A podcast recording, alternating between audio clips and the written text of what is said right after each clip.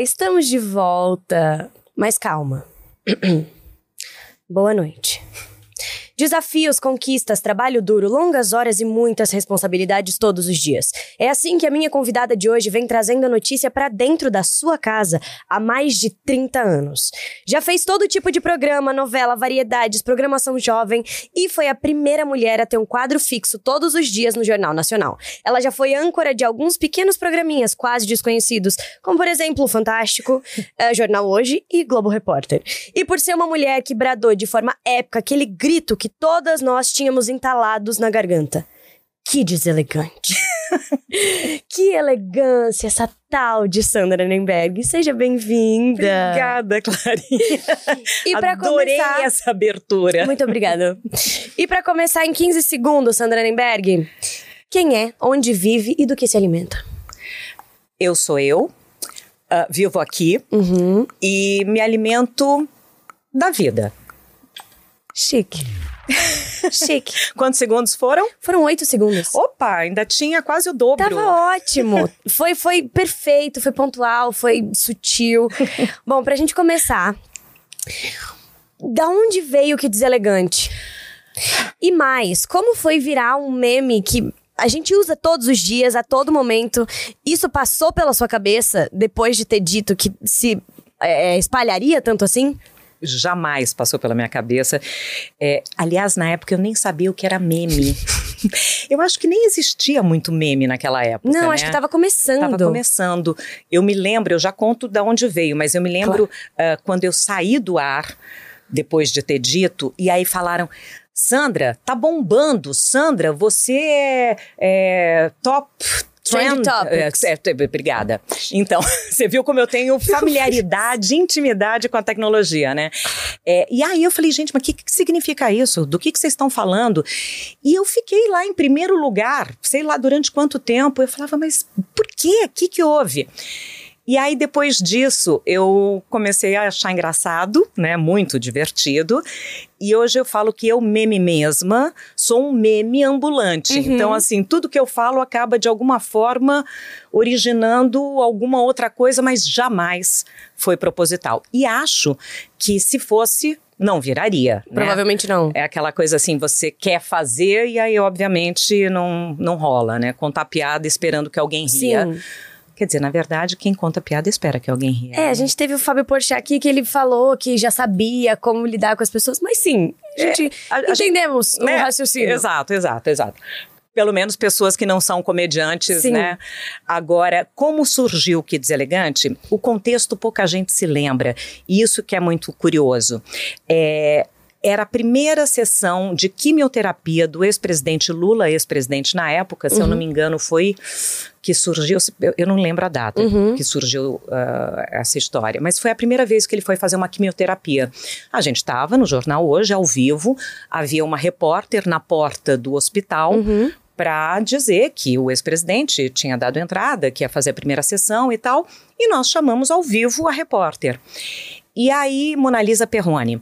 Aí nós chamamos naquele telão do estúdio, e na hora que ela entrou, ao vivo, falou: então, estamos aqui no hospital para acompanhar, papapá. Veio um cara por trás e empurrou ela. E ela, muito pequenininha, magrinha, assim, ela voou. E na hora que aquilo aconteceu, tiraram do ar, Sim. volta pro estúdio, tipo, se vira, né, com você. E aí eu fiquei olhando aquela situação e eu fiquei pensando o que dizer, Claro. né? E aí tudo que vinha à minha cabeça é, só eram palavrões, né? Naturalmente. Esse sujeito pi, ca, pi e não sei o que, pi. E aí tudo que eu pensava não dava para ser dito ao vivo, hora do almoço. Sim. É, aí eu, eu comecei assim: eu não posso ser deselegante com o telespectador, eu não posso ser deselegante com o telespectador. Que deselegante. Então foi uma coisa que saiu daquele jeito, sem nenhuma intenção de nada, só para eu sair daquela situação constrangedora Sim. e eu não sabia o que dizer, né? Então ficou aquilo. E quando eu saí do ar, eu soube que tinha virado trending topic. Acertei? Não, acertou. Ufa. Corretíssima. Corretíssima. E eu lembro que é isso, não, não era muito comum ainda a coisa do meme, de coisas da televisão virem pra internet. E foi muito. E era GIF, e era você só com, com a, a o escritinho embaixo, a legendinha. Foi muito. Agora, voltando muito nessa história, voltando muito na sua vida, você foi atriz Mirim. Ó. Oh. Como assim? E isso é uma coisa que, é, quando a gente passa na pesquisa, a gente vai procurando. É, é você começou com seis anos de idade. E foi. o que você fazia com seis anos de idade? Na verdade, aos seis anos, foi uma única participação que. Assim, minha mãe era produtora de televisão e de teatro uhum. na década de 70. E ela. Uh, vivia me levando para trabalhar junto com ela, aquela coisa, ah, não tem com quem deixar, férias, né? uhum. né? Leva a menina para o trabalho. E me levava para a TV Cultura, onde ela trabalhava, ela fazia as produções uh, dos teleteatros da TV Cultura, e eu ficava lá, né? Aquela coisa, eu ficava vendo tudo acontecer. E eu ficava encantada, né, com os estúdios, com as câmeras, com as pessoas trabalhando, maquiagem, figurino. E eu andava por ali e falava assim: quando eu crescer, eu quero trabalhar aqui. Esse é meu mundo, né? E é um mundo mágico, porque ninguém sabe o que tem atrás das câmeras, Exatamente. né? Nós sabemos Sim. e só aparece daqui para lá. E eu via que a mágica acontecia, né? Então, para mim, aquilo era o máximo. E eu enchia muito o saco da minha mãe, falando assim: mãe, eu quero trabalhar, eu quero trabalhar. E um dia ela me deu de presente de aniversário de seis anos de idade participar de um dos teleteatros, que era Peixes Bananas, de J. Uh, D. Salinger, e com direção de Fernando Faro, com Luiz Gustavo, enfim, muito bacana. E era uma pontinha e eu me lembro, eu ficava sentada ao lado do piano, Luiz Gustavo, né, ali tocando, era uma cena. E quando eu fui assistir, que foi para o ar, aquela expectativa, a família em torno da televisão, né, Sim. né, para ver o primeiro trabalho e tal, é, tinha uma treliça em cena e a câmera fazia atrás da treliça um traveling assim. E aí apareceu a ponta da minha orelha, a ponta do meu nariz e foi tudo. E eu imagino que deva ter sido o sonho, a realização. E aí você deixou sua mãe em paz ou é, não, alimentou? que não, ali só começou, ali foi, né, só a faísca. E aí eu comecei a querer mais e querer mais. Aí eu fiz fotos com uma amiga da minha mãe que era fotógrafa, uhum. Nair Benedito, que é uma senhora fotógrafa. E aí eu distribuí por agências. E aí eu fui, e aí eu fui, eu fui, Sim. eu fui. Daí comecei a fazer comerciais. Fiz mais de 50 comerciais durante a infância, adolescência, aquela coisa toda. Você bem sabe, né? uhum. né? Você sabe desse caminho. E, e fui indo. E quando eu vi, eu fui. E como atriz, você começou na TV Cultura? É, ali eu comecei nesse primeiro trabalho, daí depois eu fui fazer uh, teatro, aí eu fiz a EAD, que é a Escola de Arte Dramática da USP, Sim. mas aí larguei na metade, porque fui chamada para fazer um teste, aí quando vi já estava trabalhando, Sim. e abandonei a escola. É, uhum. Uhum. é bom que você entende. Consigo entender falando. exatamente essas escolhas e esses é, caminhos. É, é, é, difícil essa escolha, né? Não é uma escolha fácil. Não, é abdicar de muita coisa, né? Muito, muito. E, e antes de eu te perguntar como é que chegou o jornalismo na sua vida, você foi convidada pessoalmente pelo Tarcísio, é, Tarcísio Meira, para que você fizesse a filha dele numa novela. Vocês se conheceram no teatro, foi exato, isso? Exato, exato. A primeira peça que eu fiz foi uh, Um Dia Muito Especial, com Tarcísio Meira e Glória Menezes. Uhum. Eu fazia uh, a filha da Glória nesse, nessa peça. E é uma peça do Hétero Escola, é um texto italiano maravilhoso que foi feito no cinema por Marcelo Mastroianni e Sofia Loren, uhum. direção do, de José Posse Neto, a peça no, no Brasil. E aí lá eu os conheci. E fiquei encantada com eles, porque eles são as pessoas mais maravilhosas, foram os meus segundos pais. E aí eles me chamaram para fazer o teste para Tarcísio e Glória, que uhum. era um uhum. seriado. Sim. Foi um dos primeiros seriados da TV Globo. Na época não existia isso, seriado, né? Sim. Ah, mas antes é, é que eu fico pensando meio. É, é, o tempo parece que não é uma linha linear, sabe? Uhum. Antes eu fiz o Bronco com Ronald Golias, Nair Belo, Sim. Renata Fronze, na Temos aqui na pesquisa. que isso foi na verdade, bem antes. Mas, enfim, aí o Tarcísio me chamou para fazer o teste com o Roberto Talma e eu passei. E aí eu fui para televisão, para a TV Globo. E isso fez com que também eu abandonasse um outro curso que eu entrei em letras na PUC. E assim foi, né? A, a, vida foi me levando. Eu nunca, as minhas escolhas não foram propositais, Sim. sabe? Assim, ah, eu quero aquilo. Não, aquilo chegava e eu escolhia, Sim. né? Você aceitava? Eu aceitava. Eu acho que eu nunca disse não. Que maravilhoso. Eu acho que eu nunca disse não. E foram ótimas escolhas, foram, foram ótimos caminhos. É, o, o, que foi aparecendo foi sempre muito bom. Mas eu acho que é conforme você semeia, né? Claro. Se você semeia vento, você colhe tempestade. Uhum. E se uhum. você semeia coisas boas, eu acho que elas vêm. Em que momento o jornalismo chegou para você? Então, lá no colegial, uhum. meu tempo era colegial, tá? Tudo bem. Você ensino médio, tudo bem. Tudo bem é, lá no colegial, eu achava que eu queria, na verdade, ser jornalista. Eu não achava que eu queria ser atriz. E aí eu fui, uh, tentei uh, fazer o, o, vestibular logo na saída do, do colegial e não passei. Uhum. Porque eu já trabalhava, né? Nessas alturas, eu já fazia um programa que se chamava Krieg Ha, que era um programa do Olhar Eletrônico, que foi uma das primeiras produtoras de São Paulo, uh, que era uma formação de arquitetos da FAO que descobriram o vídeo, o videotape, hum. e aí eles faziam muitas produções. Eram eles Fernando Meirelles, Marcelo Machado, Paulo Morelli, uh, Tunico, uh, Tunico Melo, Beto Salatini, Renato Barbieri, que hoje são grandes nomes, né? Uh, e a gente começou lá atrás juntos. Marcelo Taz era o apresentador desse programa. Sim. Que se chamava Krieg Ha, que é o grito de guerra do Tarzan. O grito de guerra do Tarzan é Krieg Ha Bandolo. Quando ele se jogava ali no cipó, ele gritava Krieg Ha Bandolo. E a gente ficou só com Krieg Ha.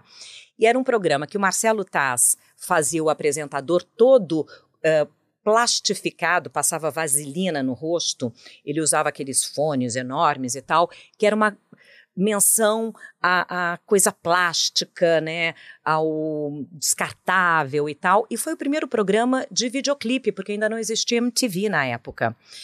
E ia ao ar pela Abril Vídeo, que era TV Gazeta e tinha o espaço da Abril Vídeo lá.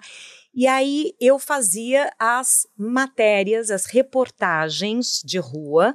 Eu tinha 14, 15 anos e eram reportagens sobre sexo.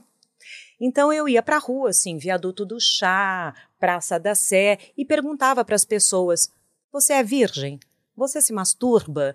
E era isso, assim, imagina uma fedelha, Sim. né, fazendo esse tipo de entrevista. Então eu achava que o meu caminho era jornalismo, que era o que eu queria na Sim. época. Aí não passei na faculdade, aí eu precisava ganhar dinheiro, aí eu continuei fazendo comerciais, aí fui fazendo testes.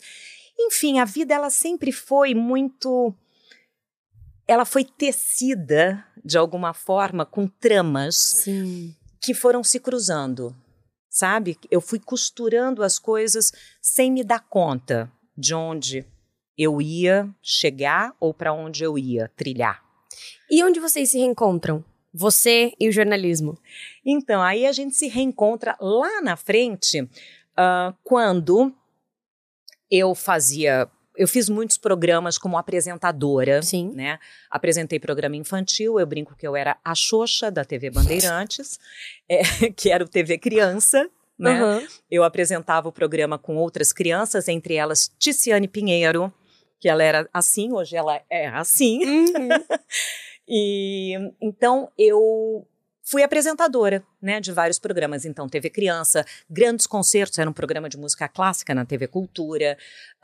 Um, Show do Esporte na Bandeirantes com Luciano Duvalli, Esporte Shopping Show na Record com Osmar Santos. O um, que mais? O Vitória, que era um programa de esportes também na cultura. Eu fui fazendo as coisas que apareciam. Eu Entendi. fazia teste, passava, ia e ficava e trabalhava. E aí um dia fiz um programa que se chamava TV Franchising, que era um programa que ia ao ar domingo às sete da manhã, gravado, graças, mas trabalhei muito ao vivo na vida, uhum. nos piores horários também. Posso imaginar. Mas aí, esse programa que é ao ar, domingo às sete da manhã, um dia foi assistido por um diretor da TV Globo, a Mauri Soares. E ele viu aquele programa e chamou aquela moça para fazer um teste para ser a primeira moça do tempo do Jornal Nacional. Eu fiz o teste, eu passei no teste e aí eu virei a moça do tempo. E quando você fez esse teste, você tinha dimensão do que você estava fazendo? Nenhuma. Eu acho que eu nunca tive muito a, a, dimensão, né? A dimensão em todos os sentidos do que eu estava fazendo Sim. E aonde eu estava chegando. As pessoas que eu estava atingindo, perdão, o microfone, por exemplo, atingindo. É, eu, eu, eu não tinha dimensão do tamanho do calibre, sabe? Porque você foi muito revolucionária. É, hoje eu olho para trás e vejo que sim. E hoje eu vejo né, uma trajetória uh, que é uma trajetória importante, né, de sedimentar um caminho para tantas outras. Exatamente. E eu acho que isso que é, é o que eu mais me orgulho, né? De ter desbravado tantos caminhos e, e ter sedimentado esse caminho para outras mulheres. E aí, quando eu entrei para ser a moça do tempo, e de repente eu estava na redação do jornalismo da TV Globo de São Paulo, que ainda era na Marechal Deodoro, uhum. no centro de São Paulo, embaixo do viaduto, e eu vivi trabalhando ali entre jornalistas daquele calibre, né? E eu falei, gente, eu acho que então eu vou fazer jornalismo, né? Já que eu tô aqui. Tô aqui. Já tô aqui, vamos lá, né? Aí prestei vestibular, Aí fui fazer um curso, de fato, fiz uh, faculdade né, de jornalismo. Eu me lembro que eu estava na faculdade, eu entrei na Globo no jornalismo em 91. E os dois primeiros anos eu fiz a Moça do Tempo, apresentei alguns telejornais, o SPTV primeira edição, SPTV segunda edição, cobri férias do Bom Dia São Paulo, aquelas coisas que você vai fazendo. Aí em 93 eu fui chamada para cobrir uh, o final do Jornal da Globo no Rio de Janeiro, que era apresentado pela Fátima e pelo William. Sim. A Fátima foi para o Fantástico, faltavam três meses para que o, Globo, o Jornal da Globo fosse trazido para São Paulo para ser apresentado, para começar a ser apresentado em São Paulo pela Lilian Fitzfib. Então me mandaram para lá para enterrar o Jornal da Globo no Rio de Janeiro. Uhum. Então eu fiz para ali com o William Nessa época, fiquei muito amiga do William e da Fátima. E aí, tive meu pezinho lá no Rio, né? Sim. E fui convidada para fazer o Fantástico. E aí eu falei assim, gente, então eu preciso de fato ser jornalista. Entrei na faculdade, então eu fazia o Fantástico no Rio. Eu ia para lá na sexta-feira depois da faculdade, trabalhava até domingo a hora que terminava o Fantástico. Sim. Na segunda-feira, eu pegava o primeiro voo às seis, seis e meia da manhã, eu e minha malinha, e aterrissava na faculdade, eu e minha malinha. Parecia comissária de bordo, uhum. andando com a malinha para cima e para baixo. E, e, eu não queria que ninguém falasse assim, ah, porque ela é apresentadora do Fantástico, ela pode faltar, ou ela. Não. Eu estava presente em todas as aulas, eu fazia todos os cursos, eu fazia as provas, eu fiz os quatro anos de faculdade, como tem que ser feitos. E, e foi assim. E assim eu me formei, assim eu continuei lá. E quando eu vi, eu estava virando apresentadora de fato e jornalista. Uhum. Eu ia te perguntar qual é a rotina de um âncora, de uma âncora. Porém, a sua rotina a gente já está vendo que não necessariamente é a rotina padrão. Mas qual seria a rotina de uma âncora? Uh, na verdade, assim, eu peguei uma transformação, Sim. né?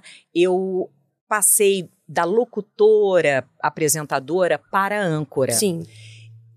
Que é outra coisa, né? Assim, uh, foi, eu cheguei numa época em que jornalistas estavam de fato apresentando, né? Então a rotina é a de um jornalista. Você participa de tudo, né? Da pauta, da reunião de pauta. A gente chamava de reunião de caixa de sapato, porque é, parecia uma caixa de sapato onde você apertava ali um botãozinho e falava com todas as praças envolvidas naquele jornal. Então, uh, era uma reunião, sei lá, em São Paulo, você juntava Praça Rio, Brasília, Recife.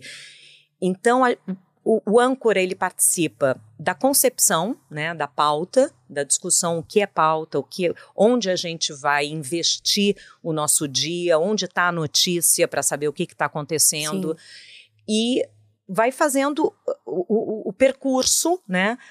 Eu, por exemplo, no jornal hoje que eu fiquei 20 anos lá, eu fui editora executiva também.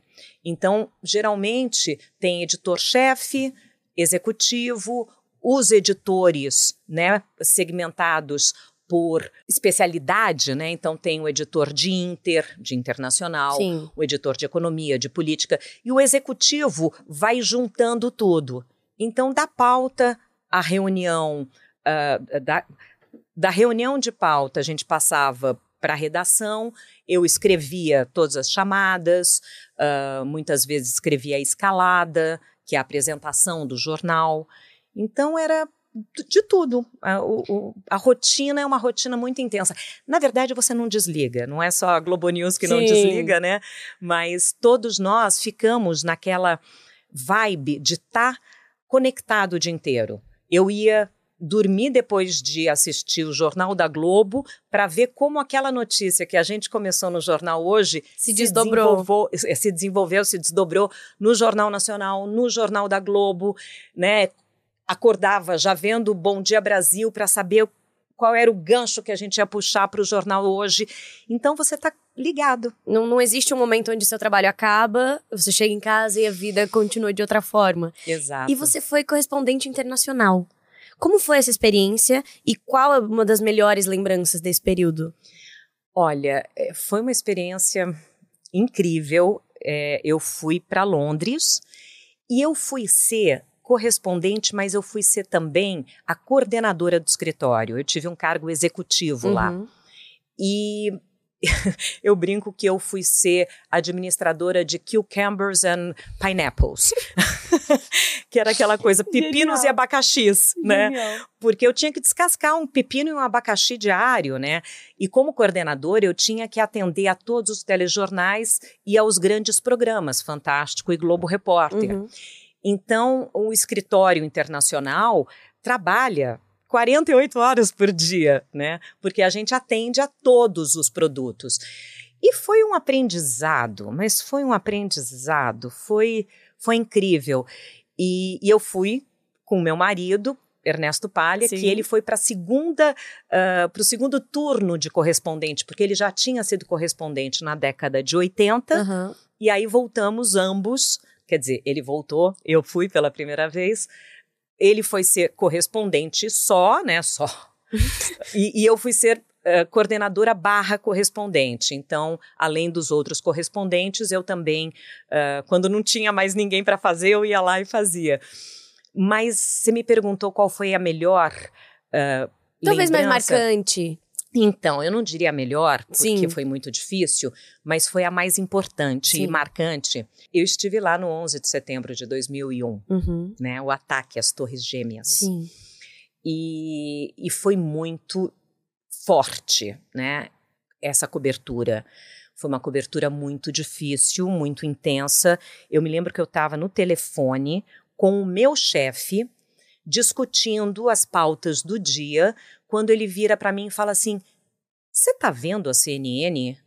E lá, por ser Londres, eu acompanhava a BBC. Sim. E eu falava: Não. Por quê? Ele: Não, porque o que está acontecendo? Né? Aí eu mudei para a CNN e eu achei que eu estivesse vendo um replay, era o segundo avião, como todo mundo achou, né? Até entender o que estava acontecendo. A, bom, a gente desligou o telefone, cada um correndo para um lado.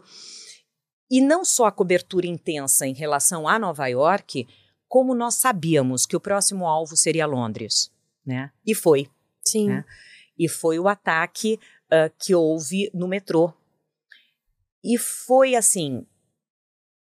Nossa, foi, foi, tão forte, mas foi tão forte que a, a gente dormia no escritório. Sim. Né? A gente colocou colchonetes, porque não dava para parar né? Era todo mundo trabalhando o tempo todo. Então, ao mesmo tempo, era, era muito bonito de ver, né? Assim, o, o empenho, a dedicação, porque nessa hora o jornalista ele se conecta em alguma outra esfera e a gente tem uh, um prazer de acompanhar a história. Sim. Né? A gente vê e narra a história ao vivo. A gente vê a história acontecendo diante dos nossos olhos. Sim. E isso, ah, eu arrepio. Não, é maravilhoso. eu arrepio porque é, é algo que você. É, falar que é indescritível para um jornalista não, não, não seria possível. Sim. Mas faltam palavras porque é muito emocionante. É muito. É, é você sentir que você está fazendo história.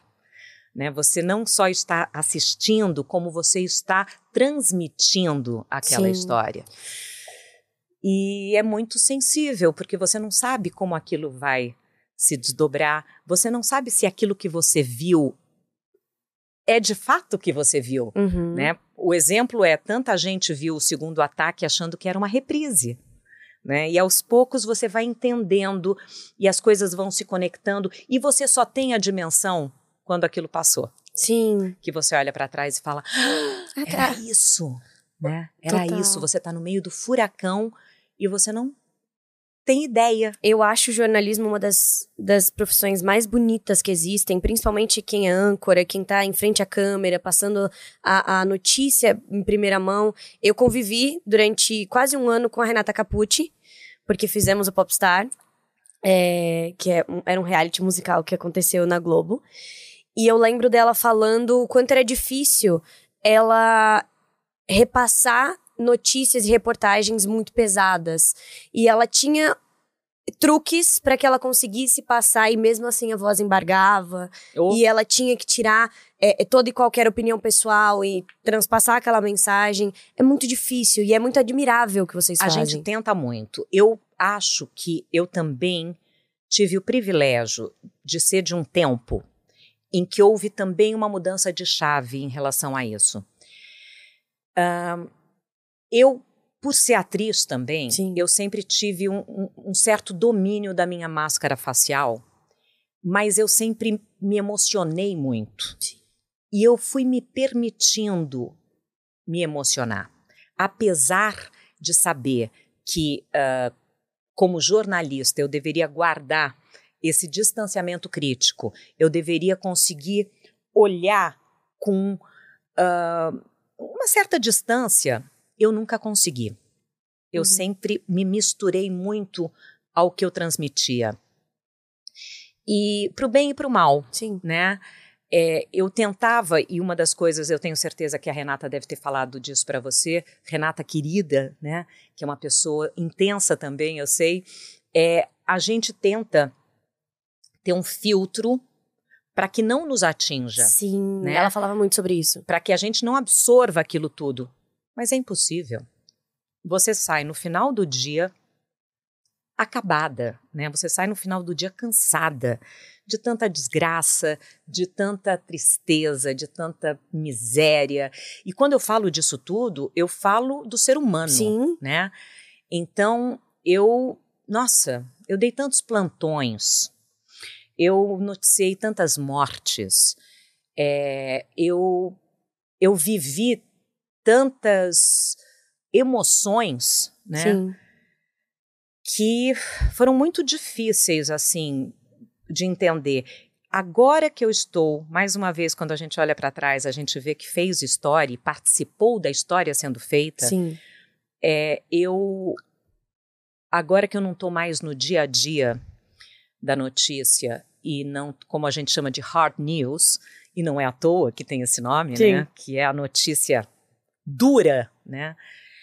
É, agora que eu não estou mais nesse dia a dia do ao vivo, é que eu consigo ver o quanto eu fui afetada, Sim. né? Porque é inevitável. Se você não é afetado, alguma coisa tem de errado. É que nem um ator que tem que sair do palco e se despir do personagem Sim. e deixar o personagem no camarim para o dia seguinte. É impossível não levar alguma coisa daquele Pelo menos personagem. o cansaço daquela entrega emocional, física, vai embora com você. É impossível. Exatamente. É impossível. Exatamente. É, quando é que você sentiu que as pessoas te conheciam? É, já foi, foi já no jornalismo Ou isso já vinha da sua, do seu início de carreira de atriz? Como atriz, uh, foi muito pouco, porque eu fiz muita novela, muito trabalho de época. Eu fiz Pacto de Sangue, que era a novela das seis, era de época. Uhum. Uh, eu fiz A República, como o nome já diz, uhum. né? Era sobre a República. Chapadão do Bugre, também como atriz. Sempre uh, foram personagens de época, então acho que eu não sei se as pessoas me reconheciam. Entendi. Né? Que era muita caracterização e tal. E, e também os meus personagens, assim, sempre eu era a segunda personagem, eu não era protagonista. Até em alguns momentos até fui, mas enfim. É, acho que por ali não, não houve um reconhecimento na rua, né? Sim.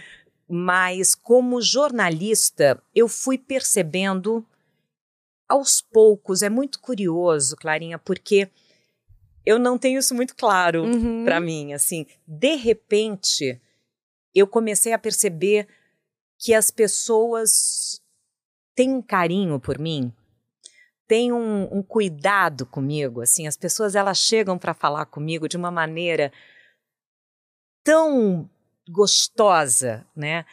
E aí eu fui percebendo que eu, de alguma forma, fiz e faço parte da vida delas. Sim. Até porque tem uma geração que cresceu comigo almoçando depois da escola. Sim, eu! eu muito!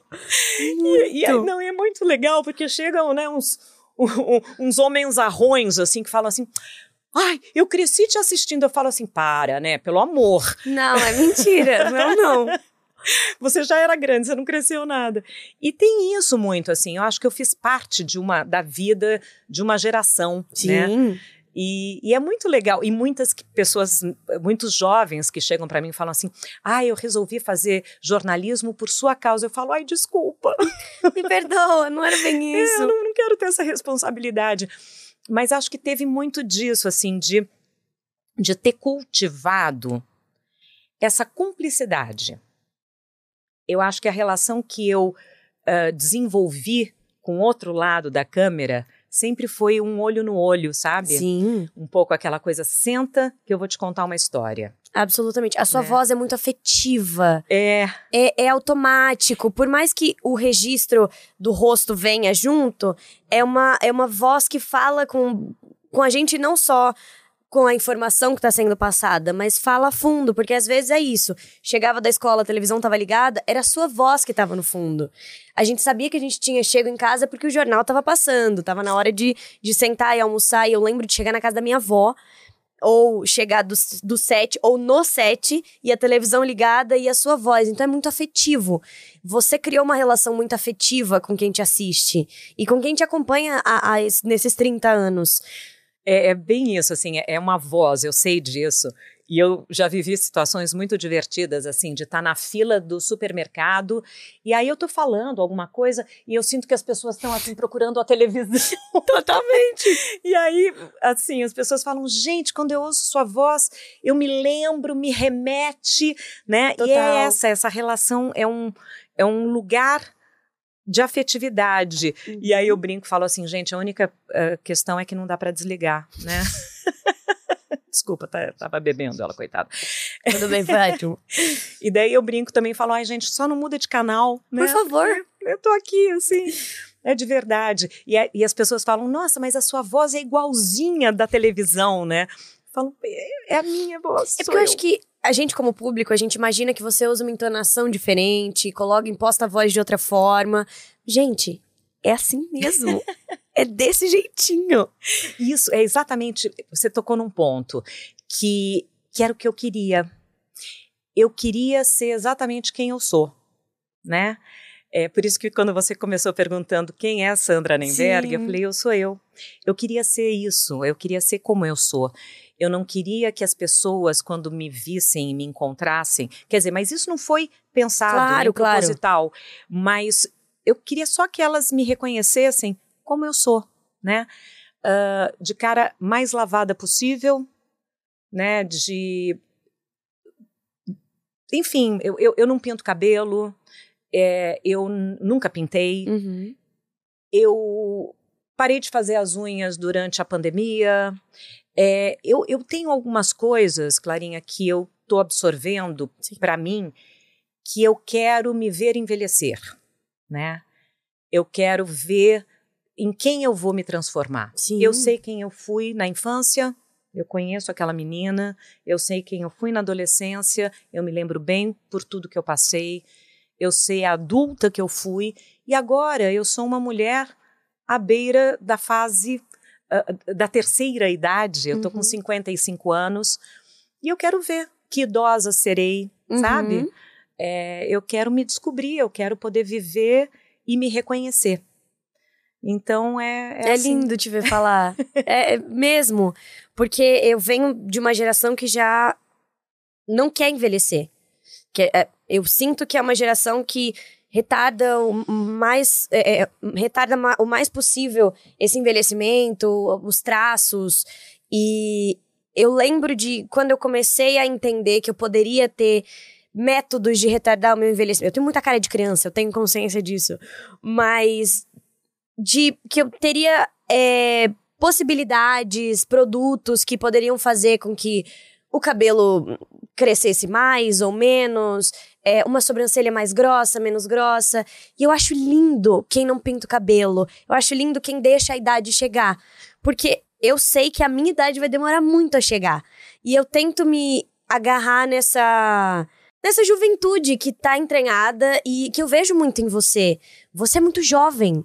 É, é lindo ver o seu sorriso, é lindo ver o como você fala da vida brilhando e o quanto a sua vida passa e você é jovem, numa, numa, no sentido mais puro da palavra. Uhum. Você tem fome de vida, você é, é brilha. Acho que é, é a melhor das definições, você brilha. Sabe por quê? É, muito gostoso ouvir você falando isso. Primeiro, assim, eu não tenho nada contra quem não jamais quer retardar o envelhecimento, né? Uh, a gente tem essa imagem da eterna juventude. Claro. Por quê? Porque a gente vive num mundo que tem tantos preconceitos e o último deles, né, a gente fala do machismo, então sou feminista, a gente fala da homofobia, né, então uh, fala do racismo, a gente fala de todos os preconceitos. Não basta ser é, uh, antirracista, né, tem que tem que lutar muito contra. Você não pode ser anti-homofóbico só, você tem que ter a bandeira, claro. né? E hastear a bandeira. Tudo isso faz parte, né? Uh, de engajamentos.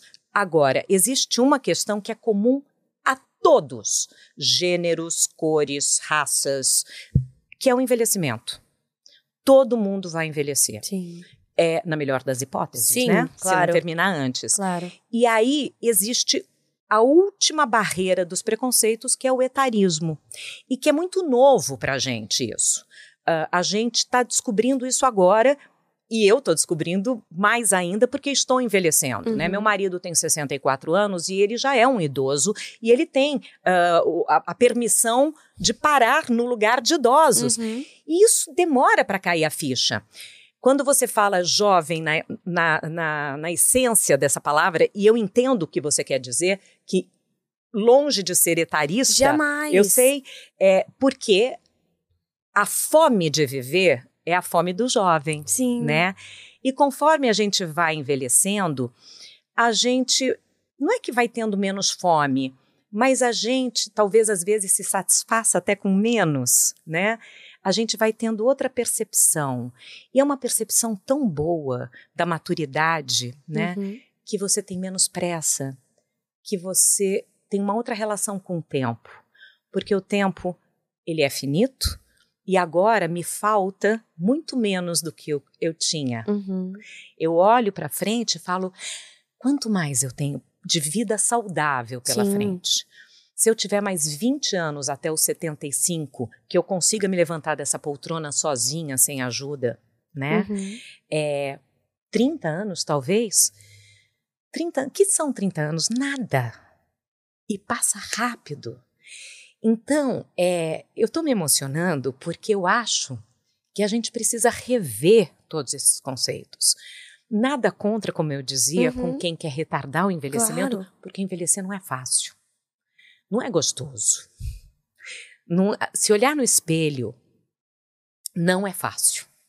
Não é que eu sou é, despossuída de qualquer vaidade e que os meus cabelos brancos, é, que, que, eu quero com isso que as pessoas, uh, sei lá, olhem para mim e falem, que parem de falar, né? Ah, ela é desleixada, porque a mulher que não pinta cabelo é desleixada, o homem que não pinta é elegante. Uhum. Né? A mulher que não põe um botox é desleixada, o homem uh, que põe, ah, ele tá, ele se cuida. Ele se cuida. Então, é, sabe, é uma luta que nós mulheres, além de todas as outras lutas, ainda temos essa. Sim. Né? Porque o corpo muda. Quando você entra no climatério, que aliás é uma outra questão muito importante de ser falada, a gente fala de menopausa. Uhum. Menopausa é a última menstruação. Ponto. É a última vez que você vai menstruar na vida. Climatério é o resto da sua vida é o outro terço da vida da mulher. A mulher teve a infância, a juventude e o climatério, uhum. né? E todas nós vamos passar por isso. E todas nós vamos ter algum tipo de sintoma. Algumas não têm nenhum sintoma, são as sortudas, não foi meu caso, uhum. né? Então, tem os fogachos, tem os calores noturnos, tem a secura, tem a libido que cai, tem a pele que, uh, que resseca inteira. Olha, tem tantos sintomas, são Sim. 80, né? E eu fui estudar sobre isso. Algumas podem fazer reposição hormonal, outras não querem. Uhum. Cada uma vai lidar com isso de uma maneira. Mas eu uh, tenho. Essa é minha nova bandeira, uhum. né? Eu uhum. tenho algumas que é desmistificar isso. Né? Precisamos falar sobre climatério. Uhum. Precisamos mostrar para a juventude que a juventude precisa se preparar para isso. Que ela não pode cair uh, sem paraquedas nessa história. Que ela, ela vai envelhecer uhum. e que ela envelheça com saúde, que ela envelheça bem. Então, é, é isso, assim, eu percebo que eu estou envelhecendo, digo que não é fácil, mas é melhor assim, né? uhum. né?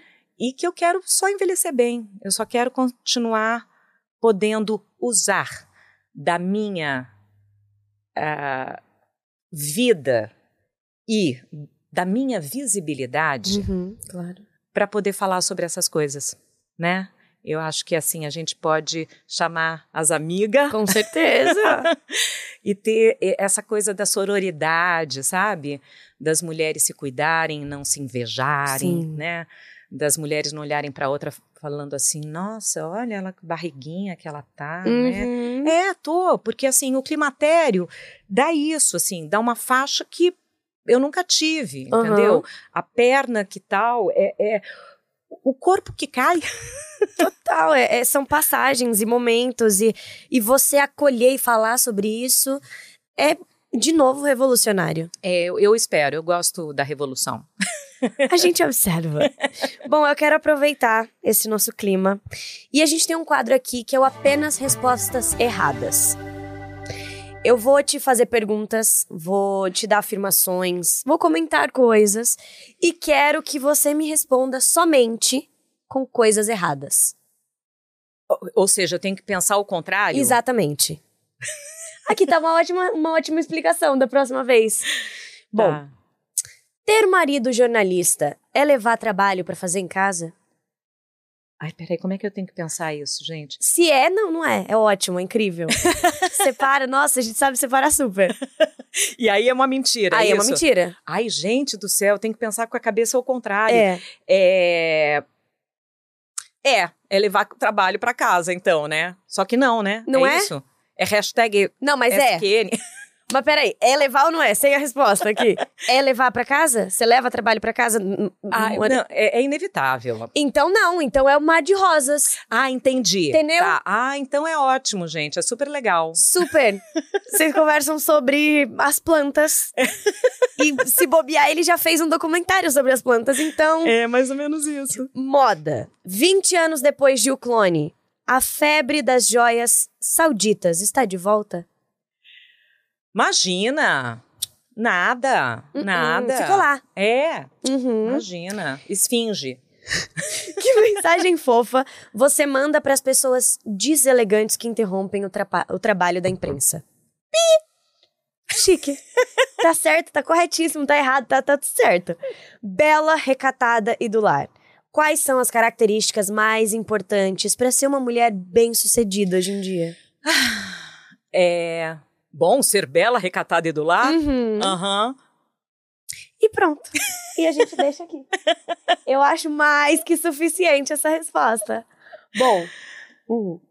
Ai, gente, não, ninguém precisa ser bela. Recatada nunca fui. Você sabe que do lar é engraçado isso, né? Porque eu fui criada por uma mãe extremamente feminista. Uhum. E ela falava: minha, não criei filha para ficar na cozinha, minha filha não vai pra cozinha. Eu não sei cozinhar, como diz minha filha, eu não sei ferver água. Eu também não sei. Não posso falar nada. Minha mãe fala o mesmo. Minha mãe, quando eu, eu, fica, eu fico períodos longe de casa, mas eu sempre volto pra casa dos meus pais. E aí minha mãe fala assim: minha filha, que pena que eu não te ensinei nada, mas que bom também. É. Ninguém vai fazer você tá lá. Eu- O dia que você quiser fazer, a gente conversa. E eu não tenho destreza nenhuma. Nenhuma. Eu também não. Eu, Eu também sei não. fritar Eu um ovo, porque às vezes. O meu é eu mexido, porque eu jamais vou conseguir fazer a gema Eu não mole. gosto de mexido. Mas eu não gosto de mole também, então pra mim tá ótimo. Eu gosto quando o ovo tá assim, esturricado. Ah, entendi. Por isso que você sabe fritar. Exatamente, porque eu já deixo lá, viro, esturrica de novo e tá ótimo. Qual que é o momento mais memorável do jornal hoje, pra você? Ai, mais memorável. Olha, foram 20 anos, né? Sim. Então teve vários. Mas eu me orgulho muito das duas coberturas dos papas, Sim. porque eu estive lá nas duas fumaças brancas, quer dizer, não lá na- em Roma, lá Sim. ao vivo, né? E transmitindo o momento ah, que foram escolhidos os papas. Foram coberturas incríveis. Mas olha, eu tive muitas coberturas. É que essas duas, elas são coberturas para cima. né? Sim. Eu estive em coberturas muito pesadas, né?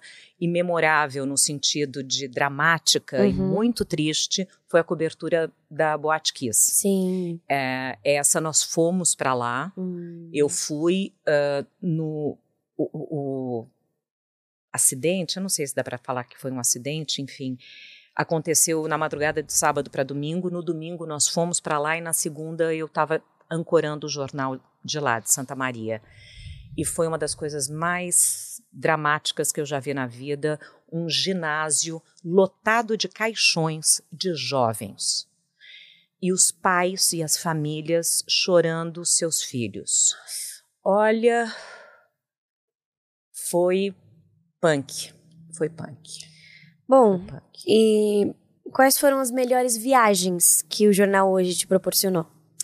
Aí foram as coberturas de Copa e Olimpíada. Uhum. né, que são coberturas sempre muito especiais e muito legais de Sim. fazer, né? Então, e, e são coberturas que você pode torcer, Sim. Né? que você pode participar de alguma forma, e foram muito especiais. Eu fiz, eu cobri ah, Alemanha, a Copa, África do Sul, de Moscou foi excepcional e foi, acho que a melhor de todas. Olimpíadas, eu fui a Atlanta, Rio de Janeiro, né? Também teve a, a Copa no Brasil, Sim. que eu fui para todas as capitais onde o Brasil jogou. Essa a gente pode, o 7 a 1 a gente pode passar. A gente né? não. Não aconteceu. Não. Se a gente não lembra, que a gente lembra todas as vezes, mas se a gente não lembra, não aconteceu. Você contou no Porchat é, sobre a cobertura do plantão da Lady Di. Quais outros plantões você fez? Ou pelo menos mais um Ai. que a gente possa lembrar? Porque eu não vivi muitos plantões. Eu lembro dos meus pais falarem que a, a, a musiquinha do plantão é a que o coração acelera todas as vezes. Eu tenho certeza que várias pessoas que Tan, estão tan, ouvindo. tan, tan, tan, tan, tan, tan, tan. Olha, eu posso dizer o seguinte: se quem está do outro lado da câmera Uhum. tem taquicardia quando ouve a musiquinha, eu garanto que quem está desse lado da câmera tem mais. Com né? certeza. Apesar da gente já saber a notícia que o outro não sabe que vai receber, dar esse tipo de notícia é muito estressante. É muito estressante. Assim, é. Ver a vinheta no ar e saber que você vai entrar no Jesus. segundo seguinte para dar geralmente uma péssima notícia é realmente muito difícil. Você sabe que quando eu saí do jornal hoje, depois de 20 anos, é, eu levei quase dois anos e, curiosamente, eu saí no final de 2019, Uhum. portanto, logo começou a pandemia. Eu diria que durante esses dois anos de pandemia, que eu tinha acabado de sair do jornal hoje, eu tive uma coisa que demorou para eu descobrir o que era. Eu fui parar em psiquiatra, Uhum. porque eu tinha taquicardia por volta do meio-dia e meia, uma da tarde, que era o horário em que eu estava sentando para gravar a escalada do jornal hoje. Entendi. Eu tive síndrome de abstinência de adrenalina. Meu Deus! Porque durante 20 anos eu produzi uma adrenalina No mesmo horário. no mesmo horário.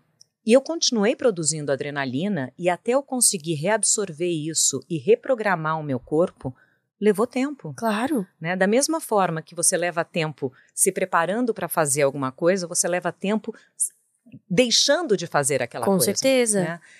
Hoje eu posso dizer que ufa, né? Agora não tenho mais essa essa adrenalina toda nas veias para o bem e para o mal, Claro. né? Ah, ainda bem que eu tinha para aguentar o tranco, Uhum. mas quer dizer, você, eu também fui produzindo essa adrenalina. Com né? certeza. Mas olha, eu fugi da resposta. Imagina.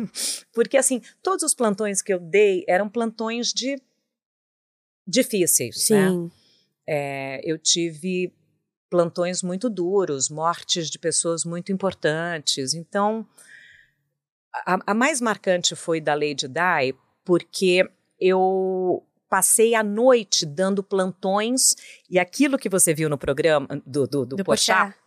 que foi tão curtinho, na verdade só foi a finalização de vários plantões ao longo da madrugada. Entendi. Então a gente foi entrando a cada 20, 15, 40 minutos com novas informações, sempre em plantão. Sim. E não querendo chegar a esse plantão, Sim. né? De noticiar de fato a morte. Sim. Então, quando a gente entrou, já era meio que para arrematar a coisa, sabe assim? Alinhavar uma história que a gente foi contando durante a madrugada. Entendi. Então, eh, foi um plantão também daqueles horrendos. Né? Aproveitando o caos, eu quero chamar o Tricotando com Clara. com licença. Deixa eu tirar aqui. Muito obrigada. Mas é para tricotar de verdade? Se você puder, por favor, descobrimos que Opa! Sandra tricota. Ah, devo isso a Cris Bertolucci, minha professora de tricô durante a pandemia, que me salvou. Primeira convidada que tricota, gente. Ai, gente, mas cadê o, o- o ponto de partida aqui? Ah, também, ó, como vocês me entregaram Ó, isso. A culpa é minha? Ai, olha, achei. Ó. Achei. Vamos lá, vamos colocar. Bom, por enquanto, enquanto você vai se estabelecendo, eu vou explicar o que é o quadro. Tá bom. Eu vou te dar, depois de você se estabelecer, cardzinhos Tá. com categorias de chás e histórias que você pode contar pra gente. Hum, E a gente tem chá de climão, que são histórias de gafes ou de quando o clima pesou. Ai, gente, sou eu. Chá de amizade, contar a história mais incrível ou mais maluca que você já viveu com seu melhor amigo ou amiga. Chá de exagero, mentiras sobre você que todo mundo acha que são verdade. Ou chá de perrengue, confusões em viagens. Então temos climão, amizade, exagero e perrengue. Tem que escolher um chá só, porque eu tenho várias histórias de cada chá. Pois, por favor, fique Então, à vontade. Vamos, vamos uma história por, por chá, vai. Uma história por chá é bom. Uma história por chá é quase. Eu que história é essa por chá? Exatamente. Gente, eu nunca tinha pensado nisso. Eu vou falar pra ele que ele podia servir chá. Pois é. Né? Aí, ó, por chá. Ô, Pronto. lança, lança, lança um produto por chá. Quero dividendos aí, não. Como é que chama? Quero royalties. Royalties. E tem que patrocinar o Sem Não Me Pode também. Ó, gente, Pronto. tô colocando, tá? Na... Gente, Vamos lá. que maravilhosa, juro. Que pois, que por você- favor. Então fala qual é o primeiro chá mesmo? Climão. E o climão é o quê? Gafe ou histórias onde o clima pesou? Tá. Eu, eu, eu sou. Você já me conheceu um pouquinho, né? Uhum. Eu, eu, assim, minha boca é maior que o mundo, né? A minha também. Eu, eu, não, eu abro a boca e só falo besteira. Mas uma vez eu fui num jantar de uma pessoa que eu não tinha muita intimidade. Hum, E aí, é, eu sentei. Era uma pessoa conhecida, não vou falar quem, Uhum. tá? Aí eu sentei em frente à sogra dela. ai. E aí, gente, essa- essas agulhas são muito grandes, tá, produção? É, ba- bate aqui, tá meio difícil de conseguir coisar aqui. De- deixa eu só fazer o primeiro ponto. Fique à vontade. Depois vocês vão editar mesmo? Pronto, tá Não, a certo. gente não vai, não. Ah, não? Não. Eita, caramba, jura que não vão? Então, se você quiser, a gente edita, mas a gente ah, não, tava tem que querendo, come- não. Ó, ai, Cris, errei. Começando. Ó, vocês estão me deixando confuso. Tá, agora vai. Aí, eu sentei em frente. Ah, pronto. Pronto, já passou a polícia, podemos continuar. É, eu sentei em frente à sogra da aniversariante. Uhum. Aí a gente tá lá jantando e não sei o que e tal e coisa. Não, peraí. Ah, tá aqui, agora vai. Tô fazendo ponto meia, tá, Uhum. gente? Não vou fazer o ponto tricô, não. Você quer ponto. Pra mim, você Porque só tá tem lindo. ponto meia e tricô, mas tá tudo certo. Aí, é, eu sentei repetindo pela terceira vez. Fique à a pessoa- vontade. Casa é assim, sua. Picotar e falar ao mesmo tempo A casa também é o sua. Tico e o Teco, vamos combinar, né? Bom, aí eu sentei em frente à sogra, quarta vez falando isso, e aí ela tá lá, toda assim, não sei o quê, e tem fotógrafos. Ah, Sabe aquela não, coisa? sei. Fotógrafos. E aí estamos lá, e eu de frente para ela, e ela. aí eu olho, e tinha uma coisa aqui no meio do dente. Aí eu falei assim, ai, gente, aviso, não aviso, aviso, não, aviso, né, gente, para, pelo amor, deixa eu salvar a mulher, né? Uhum. Ela tá sendo fotografada, Tô vai sair nas medo pra onde essa revistas história vai. Aí eu tô lá, e aí eu virei pra ela e falei, ó, você tá com uma coisinha aqui. Aí ela tirou um espelhinho, olhou, guardou o espelhinho e continuou sorrindo. E a coisa continuava lá. Aí eu descobri Não. que era do dente dela. Oh, não, não. Ah, não, não, não, não. Era esse, era esse desfecho que eu não queria que fosse. Então, pois é, foi. Aí eu falei, por que que eu fui falar, né? E aí foi isso. Essa foi uma Mas graça. você é, foi de bom coração. Foi lindo, coração. Foi. Você, você queria ajudar Queria ela. morrer depois. Talvez, mas tudo bem, acontece. Queria que a terra me tragasse. Você quer contar as outras histórias? Você quer seguir em frente? A seu critério. Não, gafe foi uma. Vamos para o próximo chá. É. Chá de amizade. Contar a história mais incrível ou maluca que você já viveu com um amigo ou amiga.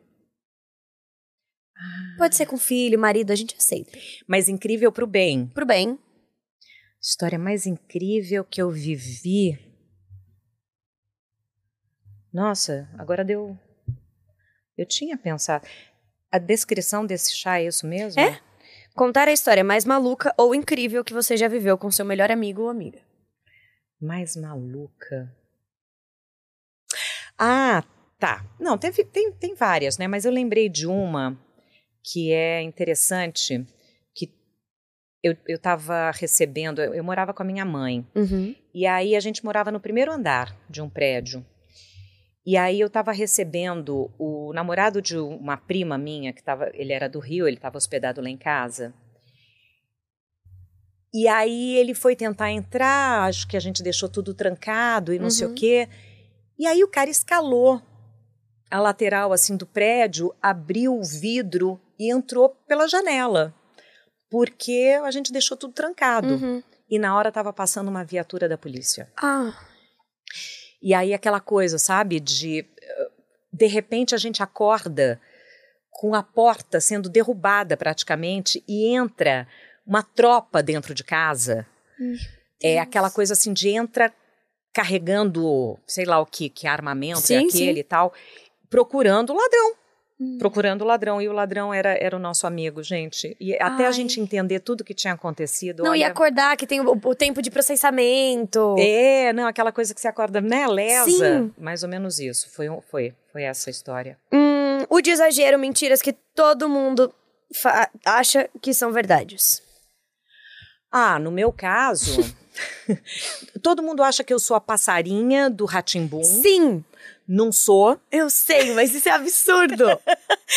Quem é, inclusive, é a Cissa, Cissa Teiviles. Uhum. Teiviles, Cissa, seu no- sobrenome se pronuncia assim. Cissa Teiviles Meirelles, mulher do Fernando Meirelles, Sim. bailarina, que fazia o Castelo Ratimbum e, e amigona de adolescência. E ela que foi a passarinha. Então, todo mundo me confunde com ela, o que eu acho ótimo, porque eu acho ela linda. E aí todo mundo acha que era eu, mas não era. Um absurdo. Esse ah, também fato... tem outra que é engraçada, né? Que todo mundo achava que eu era Fátima Bernardes. Sim. Né? Também tinha isso. Sim. E aí, às vezes, me paravam na rua e falavam assim: ai, ah, como vão os trigêmeos? E eu falava: ah, devem ir bem. Aí todo mundo me achava uma péssima mãe. Péssima. Péssima mãe. Gente, ela deve terceirizar, né? Sim. A educação das crianças. E, e, eu e a Fátima somos amigas uhum. e a gente sempre achava engraçado. E foi bom quando a gente fez Fantástico juntas, porque descobriram Viram que, eram duas. duas pessoas. Mas até hoje continuam me ah, não, de eu tenho certeza. Bernardes. Imagina, acho ótimo. Eu tenho certeza. Mas você responde? Ah, vou, de, ah, falo, oi, tudo bem? É, eu, vou falar, eu vou falar, não, sou eu. O que, que eu vou falar, né? Não, mas existem dias e dias, vai. Você É, já não. desmentiu que era você. Que não era você, no caso. É, não, eu geralmente falo assim, eu falo, não, às vezes quando eu tô com mais, né, tempo, mais eu falo, tempo. é, eu falo, não, gente, não, não, não sou eu, é a Fátima é outra pessoa. Daí as pessoas, não, mas eu tenho certeza que você é, porque daí as pessoas nem acham. A gente passou por uma dessas esses dias, me confundiram com outra atriz, eu falei, não sou eu.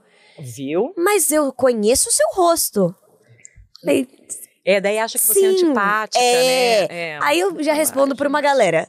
Que acha É. que eu sou uma galera, eu falo, opa, já tirei foto sendo outra pessoa. Na época de autógrafo, né? Uhum. é, Quem que você quer Você que eu assinava autografe? Fátima Bernardes? Opa, Fatinha, tudo bem, né?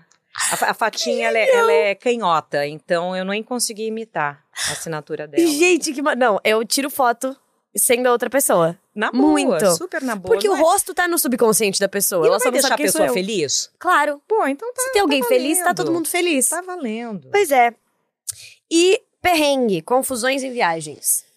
Perrengue, olha, eu vou citar um, um que foi... Gente, eu tô batendo nesse microfone. Não tem problema. Tricô, desculpa aí em áudio. Vai sofrer aí com os puffs. É... Ah, teve um que foi ótimo, né?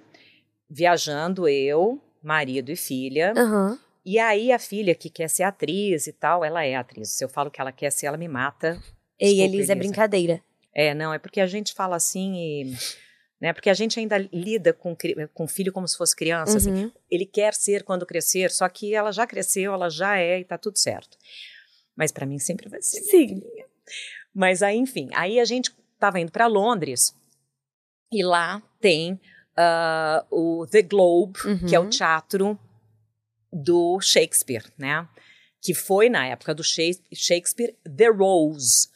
E aí, só que hoje é The Globe e eles reconstituíram, eles não, reconstruíram, nem sei se reconstruíram, construíram Uhum. um teatro igual, tal qual era na época e tal, todo de madeira, belíssimo e tal. Muito que bem. É, Ernesto foi e comprou ingressos para a gente assistir a peça Uhum. que estava passando lá, né? Aí a gente chegou. Você sabe por que, que a gente deseja merda na estreia? Sei, essa história é maravilhosa. É nesse teatro, né? A história. Ah, tá. Porque na época do Shakespeare, todos iam assistir a peça de charrete, de Sim. cavalo, a cavalo, né? Aquelas coisas, enfim, naquela época. Quanto mais cavalo houvesse na porta do Mais teatro, merda. mais merda estaria Uhum. por ali, portanto, mais gente, Sim. né? E mais público. Então você deseja merda, você Sim. deseja um grande público, né, para quem está estreando ou quem está no teatro. Muito que bem, estávamos lá contando essas histórias, ao contrário do que esperávamos, não estava cheio. Hum. Pelo contrário, estava vazio. Ué. Nossa, gente, puxa, mas ninguém vem ver essa peça? Então, daí a gente foi entrar, né? Claro. Os tickets era, eram pro ano que vem, Maneiro. né? Legal Tipo demais. coisa, compramos pra data errada? Legal demais. Não é legal? Vocês se anteciparam, estavam. coisa, Vocês se anteciparam, não é que vocês erraram. Isso, bonito isso. Brevemente. Bonito, bonito. 365 dias antes. Você pode imaginar, né? Eu imagino a felicidade da constatação. Não foi? Assim, a gente quase não brigou? Eu imagino. Né? Aquela coisa assim que você quer matar. Posso imaginar. Mas aí depois, a quando a gente conta, é engraçado, Uhum. a gente se diverte, né? É história pra contar. Aliás, perrengue foi feito pra isso. Claro, Né? Pra você repassar a informação e fazer outras pessoas olhinho brilhar, É, rirem. fazer as pessoas rirem da sua cara, né? Claro. Agora, terminando o nosso chá, pode continuar, fique à Aham. vontade. Quem interpretaria Sandra Nemberg num doc, num documentário, num, é, numa biografia. E não vale ser Elisa. ah, não. Aí não. Eu não sei nem se ela gostaria, entendeu? Hum. Porque eu acho que aí também teria. Vai fazer análise para resolver isso. Já É, pensou? é. Fazer a própria mãe? Hum, não sei não. Ah, acho que rola um distanciamento. Acho que é daria. ruim, hein? Distanciamento. Ah, talvez. Clara Castanha. Ai, aceito. aceito.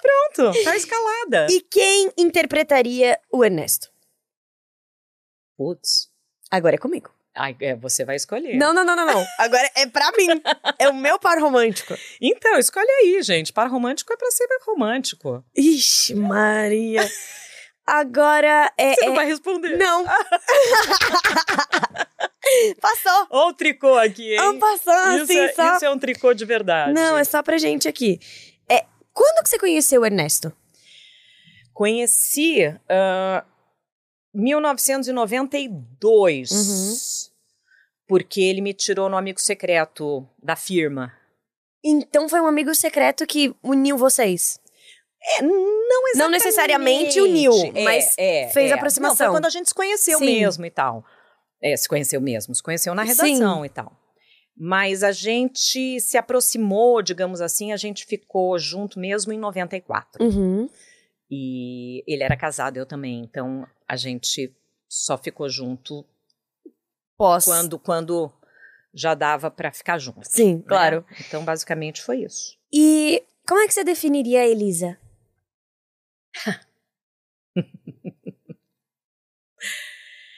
É... Olha, acho que é a maior realização da minha vida. Ah. É porque assim, eu não queria ser mãe. Uhum. Quer dizer, não que eu não quisesse. Eu não achava que eu tivesse nascido para isso. Sim. Sabe aquela coisa da mulher que fala, ai, eu quero ser mãe e tal. E não era, não era Uhum. algo que passasse como algo. Mas chegou num ponto na vida que eu falei, eu, eu, eu preciso passar por essa experiência. Parecia mais uma experiência, e quando se concretizou, eu vi que eu não podia ter vivido sem. Uhum. E educar é a coisa mais difícil que existe, porque a gente joga muita expectativa, né? É muito é muito pesado o que a gente faz com os filhos, Hum. porque a gente transfere tanta coisa. A gente quer que eles sejam felizes o tempo todo, e isso não existe. A gente não quer que eles se frustrem, a gente não quer que eles sofram. É, e eu olho hoje para Elisa e vejo uma mulher tão linda. Vejo que que eu fiz bem Nossa, como fez? e que ela é muito legal e que ela é uma pessoa muito, muito, muito especial, assim. É- É a minha grande realização. Hum. Eu tive o prazer de conhecer a Elisa nessa passagem que ela teve aqui pelo Brasil. Ela ficou tão feliz de te conhecer. Ela é tão maravilhosa, ela é delicada, ela é uma cópia sua. Agora te conhecendo. Brincadeira, Elisa. Mas vocês têm trejeitos e o jeito de falar. Tem muito de você nela. Então, é, você falar que é uma realização, É. dá pra ver o quão desejada ela foi. Ou o quão cuidada. É, Ela foi. É, é aquela coisa assim, eu. Depois é que eu vi o quanto eu desejava ela, Uhum. né? E, e como foi importante ela na minha vida. Ela não tem ideia o quanto ela é importante na minha vida. Você falou que você reconsiderou coisas da sua vida por conta da Elisa. Eu vou falar o seguinte: maternidade, para mim, Uhum. foi algo extremamente egoísta. Todo mundo, toda mulher fala, ai, pelo outro, ter um filho, dar uma vida e tal. Foi egoísta. Eu fiz para mim, Uhum. né? Eu fiz por mim. Eu queria passar por essa experiência. Só que, no momento em que você tem nos braços, né? E que você começa a perceber que aquele ser depende de você, Uhum. Que você alimenta aquele ser. Primeiro, né, com o leite materno, e eu a amamentei por 10 meses, e trabalhando, e amamentando, e tirando leite, e tirando leite na maquiagem e tal. É, aos poucos você vai vendo que já não é mais por você, né? Que você se tornou outro ser também. E quanto isso começa a voltar para você, o quanto ela me ensina, né? E desde me ensinar de fato coisas Uhum. práticas, porque eu não sou da tecnologia, Sim. eu não nasci com esse chip, Uhum. né? E vocês são dessa geração e tal. Então, desde isso, até conceitos, valores, né? O quanto a geração de vocês é uma geração que eu me considerava super pra frentex, né? Eu me considerava uma pessoa moderna e liberada e revolucionária e tal. Que bom que eu acho que eu sou de fato, Sim. mas a geração de vocês já é um passo além, né? E vocês estão vivendo coisas que eu posso aprender. Uhum. Então ela tem me ensinado muito. E aí começa uma troca, né? Total. E eu olho hoje para ela, e por isso que eu me emocionei tanto, é que eu olho, vejo que eu fiz o melhor de mim, Sim. que eu dei tudo o que eu podia em todos os aspectos. E que ela recebeu, Sim. né? E que agora ela tá, não é que ela esteja me devolvendo, porque não é essa troca, Sim, não claro. é um toma lá da cá. Mas é que agora ela tá me alimentando, né? Assim como eu a alimentei. Uhum. Então é a gente, eu tô numa maturidade da vida e ela tá em outra. Total. E é muito lindo ver, né? Ela crescendo e aprendendo e vivendo. E, e, enfim, é, eu, eu fico o tempo todo assim, não, reage, vai, não sei o que e tal. E eu, eu acho que agora eu estou aprendendo que agora eu tenho que dar mais corda no sentido de tudo bem. Antes eu falava caiu, levanta. Uhum. E agora eu falo caiu, Sente. sente a queda, né? Aprende, vive Total. isso, é importante. Uhum. Antes eu não queria que ela se machucasse. Claro. Eu continuo não querendo, é Claro. claro. Mas eu sei da importância disso, né? Então eu acho que agora eu estou soltando essa corda no sentido de vai, Total. né? Vai, vive. E ela foi. Ah, pra quem não acompanha, a Elisa está estudando em Nova York. E ela estuda qual é o curso? Que ela, ela é teatro, não é? É, é artes cênicas. Artes cênicas. É, ela está na NYU, que é uma grande universidade de lá, e ela entrou é, por conta própria, porque ela foi atrás, porque ela estudou para isso, porque ela aplicou, como a gente fala em português, Sim. né? Meio que application. Né? É, na verdade, é inscrição. Sim, né? sim, total. Ela se inscreveu, ela fez ah, a audição, ela fez todas as provas que ela tinha que fazer, ela passou. Então, assim, tem todo o orgulho, né, dos Sim. pais, mas eu também entendo que não deve ser fácil, né, ser filha de uma pessoa que já é conhecida, né? E no caso são duas. e, mas eu acho que ela lida bem com isso. Eu acho que ela entende isso, assim, ela não não é deve ter lá seu peso. Mas Claro. eu, só ela pode dizer, Sim, sim, né? sim. Mas ela parece lidar bem com ele, com esse peso. Eu acho que sim, eu acho que faz parte, né? E ela tem que lidar com isso, vai ser pro resto da vida. Ela sabe que a gente só tá aqui para ela, né? E ela conta com a gente. E agora eu também conto com ela. Ai, Então, que amor. Bom, Elisa, beijo. É, o que, que mais tem te chamado a atenção no, no jornalismo hoje em dia? Digo, política, cultura ou o que quer que você sinta. Ah, bom, jornalismo como um todo me chama a atenção o tempo todo, né? Assim, é impossível eh, não continuar ligada, apesar de não estar no dia a dia. Eu acompanho tudo, né? Ah, sou uma, uma ah, telespectadora assídua da Globo News, amo de paixão, acho que eles fazem um jornalismo incrível, da Globo, óbvio que também, né? Eu tô lá dentro, mas a Globo News é, de fato, um canal de jornalismo Sim. 24 horas. Aliás, vi nascer a Globo News, né? Então tenho muito orgulho dos meus pares todos, porque eles fazem um trabalho de responsa, Sim. né? É, mas tudo me chama atenção. Eu acompanho política.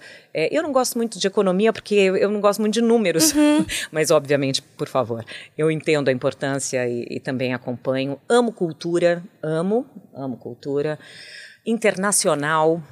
é algo que me toca muito, né? Por não só ter sido correspondente, mas também entender a dimensão, né? A inserção no mundo.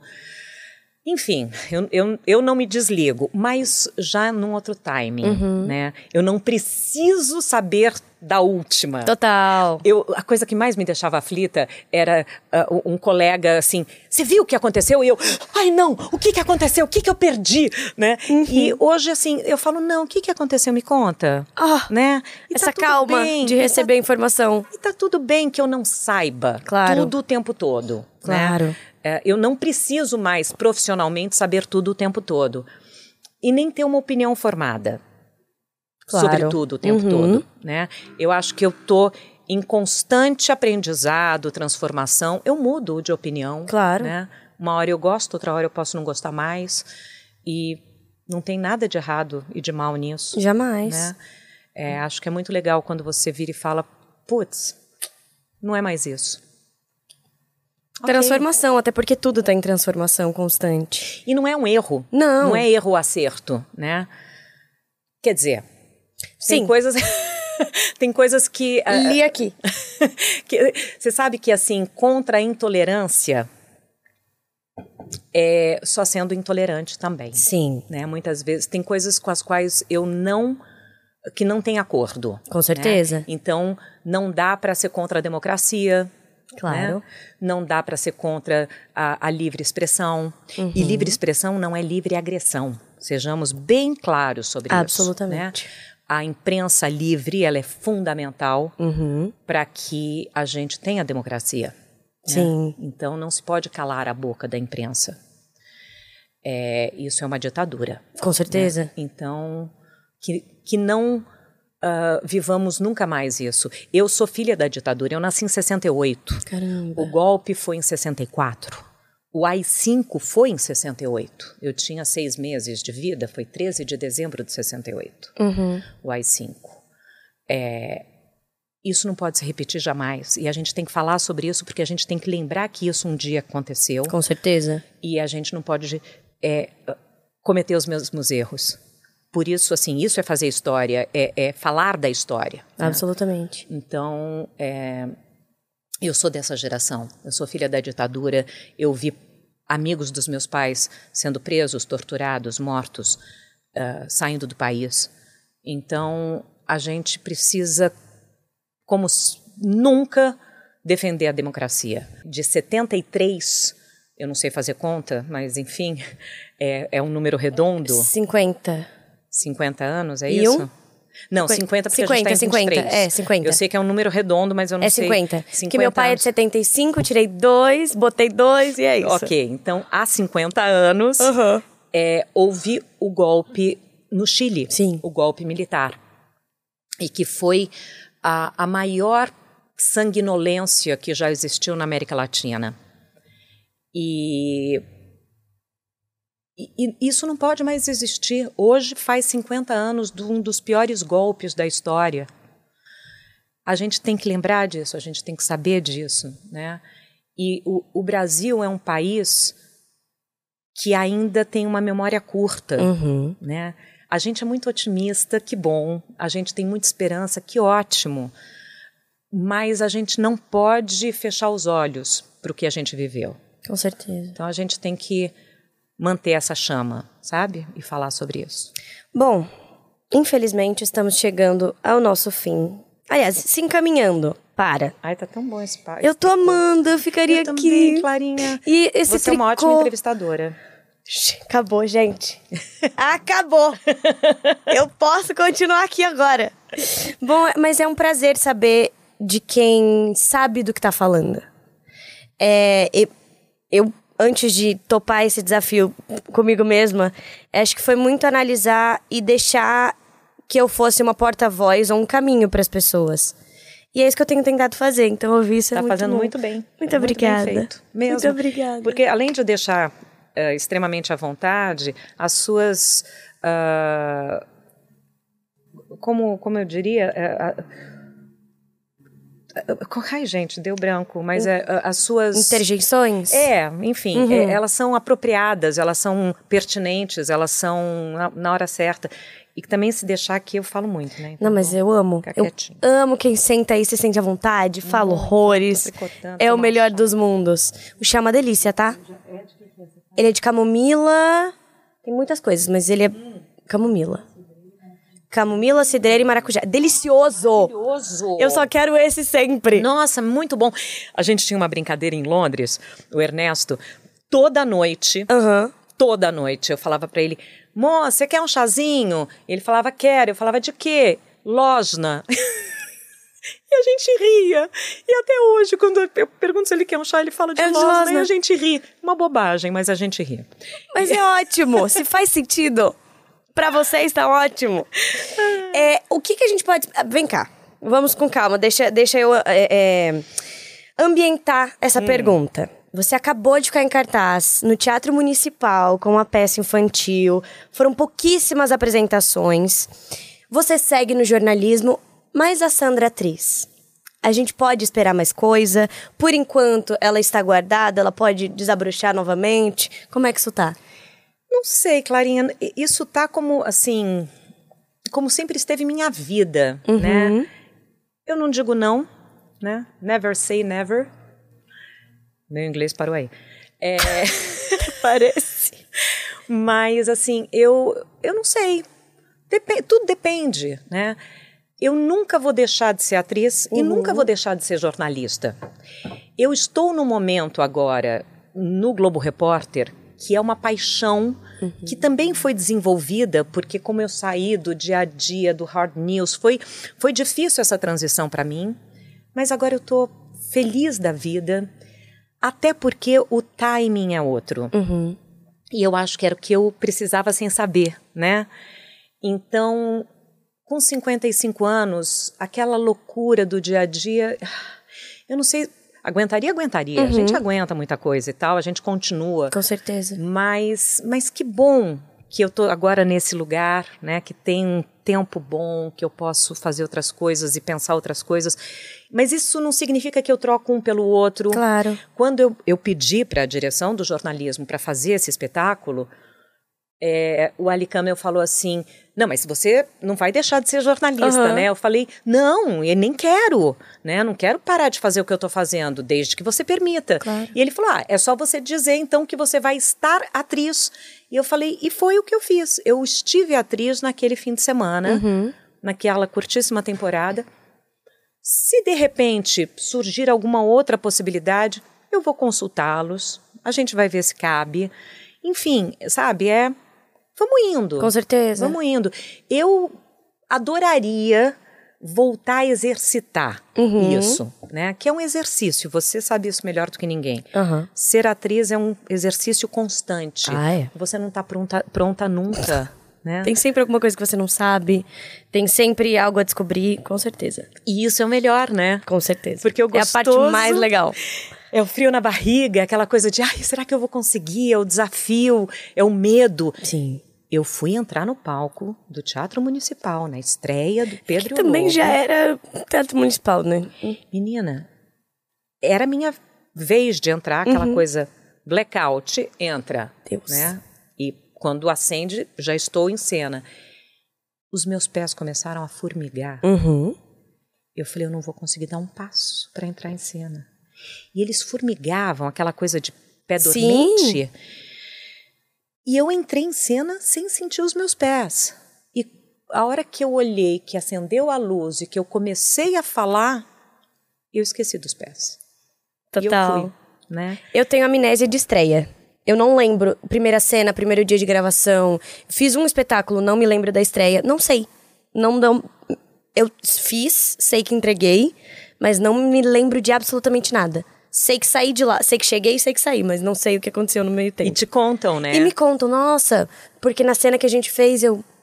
Hum, a gente fez. Ufa, que bom. Graças a Deus eu entreguei o que precisava. Se eu lembro, não. Exato. Como é que você vê o Brasil em 2023? Ui, ah, eu vejo com esperança. Eu vejo assim um Brasil aliviado, Uhum. porém atento, Sim.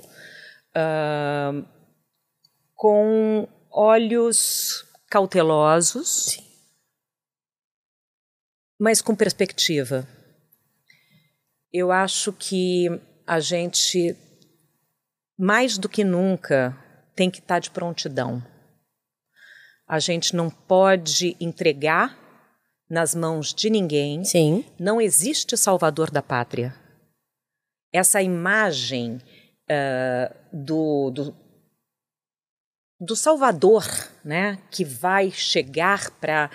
Não existe isso, até porque nós somos muito complexos e muito diversos e esse país é, é, é continental. Então, dar conta disso tudo é preciso muito trabalho. Uhum. E é preciso que todos tenham em mente que todos precisam participar. Não dá para delegar. Não dá, é que nem terceirizar a educação de filho, né?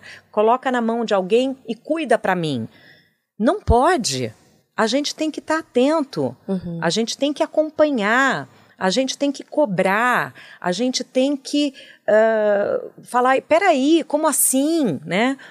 Então, não dá para esperar que vão transformar isso num, num paraíso. Né? A- se a gente não fizer, não vai ser. Uhum. E, e acho que é aquela coisa de, sabe, é, é muito fácil você se eximir da responsabilidade. Absolutamente. né? Ah, não é comigo, não sou eu que. Não é. Nós votamos, nós elegemos ou não, né? Sim. É, nós ganhamos ou perdemos, não é um jogo, né? não é uma competição assim, mas de, de alguma forma, puxa, aquele me representa ou não, é, o país é de todos. E todo mundo tem que estar junto, né? do mesmo lado. A gente não, não. Tá na hora de. Chega, né? Chega de nós contra eles e tal. A gente precisa chamar quem está do outro lado Uhum. e falar assim, gente, vamos lá, né? Tem fome, Com certeza. aliás, tem fome, embora Uhum. alguns digam que não, né? Ah, tem Covid, embora alguns digam que não.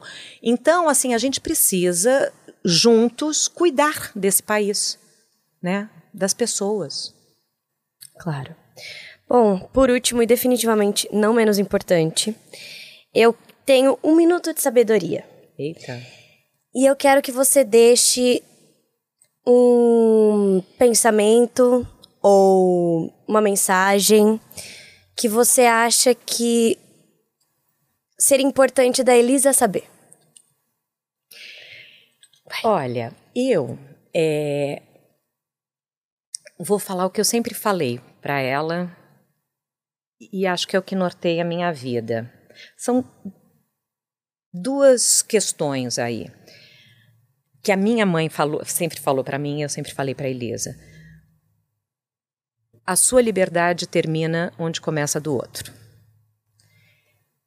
E, e isso é muito importante para conviver, né, para uma sociedade.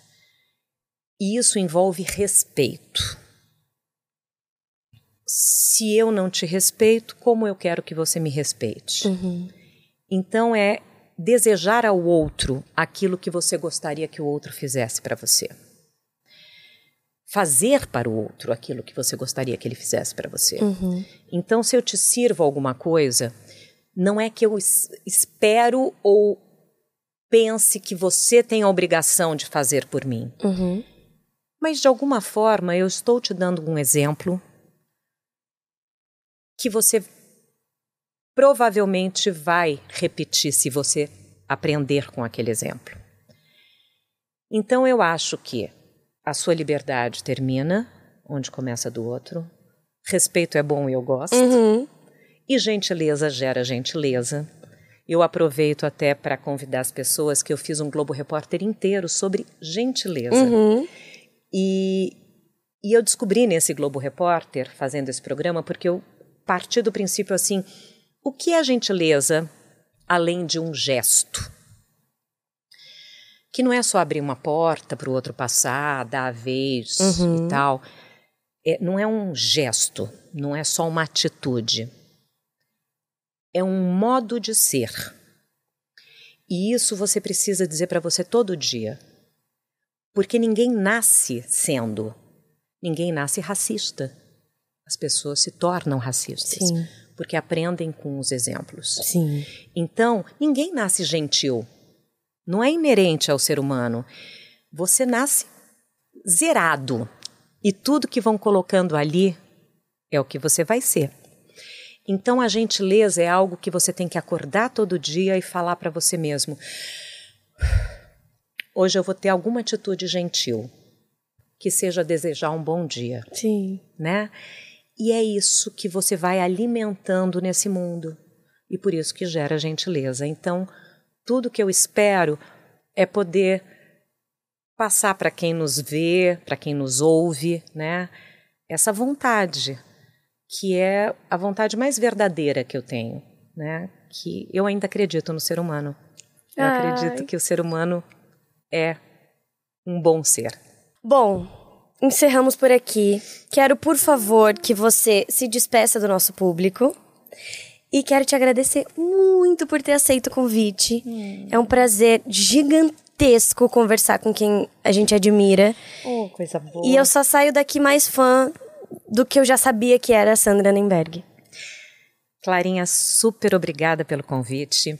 A gente se encontrou num momento muito importante, né? Uhum. O nosso abraço foi falado, muito falado, e a gente não esperava isso, Exato. né? E eu acho que ele foi é, muito forte para você, Muito. para mim e para todo mundo que nos assistiu naquele momento. Todo mundo falou assim: "Puxa, você me representou". E eu achei isso muito especial, assim, porque que bom que eu pude te abraçar por todo mundo, de alguma forma. É, e eu queria agradecer você que está aí do outro lado, porque eu adoro conversar né, com as pessoas, assim, olho no olho. Eu acho que ah, a vida só importa se a gente tem essa cumplicidade, se a gente troca essas emoções e essas vivências ah, e essa verdade, né? Não, não dá para fazer de conta. A gente, mesmo como atriz, né? Aquela, as pessoas falam: Ah, você você brinca de faz de conta? Não, eu brinco de faz de verdade, né? Porque naquele momento nós somos aquela personagem, naquele momento nós somos aquilo. Exato. Ah, incorpora? Não, não é assim. Enfim, é difícil de explicar, Sim. né? Mas é eu acredito na, na verdade interior, sabe? Nessa verdade que cada um tem a sua e a gente vai descobrindo, né? É uma pena que quando chega ao fim, né, não dá para começar de novo já Exato. sabendo tudo, mas tudo bem, é assim, a gente veio para aprender. Obrigada por me ensinar e você é uma querida, tão jovem e tão sabida. Oh, meu Deus! mãe! Você ouviu, mãe? Bom, eu quero agradecer a todos vocês que estiveram com a gente até aqui. Quero dizer que estamos em todas as plataformas de áudio, estamos em todas as redes sociais. Então, nos sigam, sigam o Pod, sigam Sandra Nemberg, né, gente, por favor. E até semana que vem. Beijo!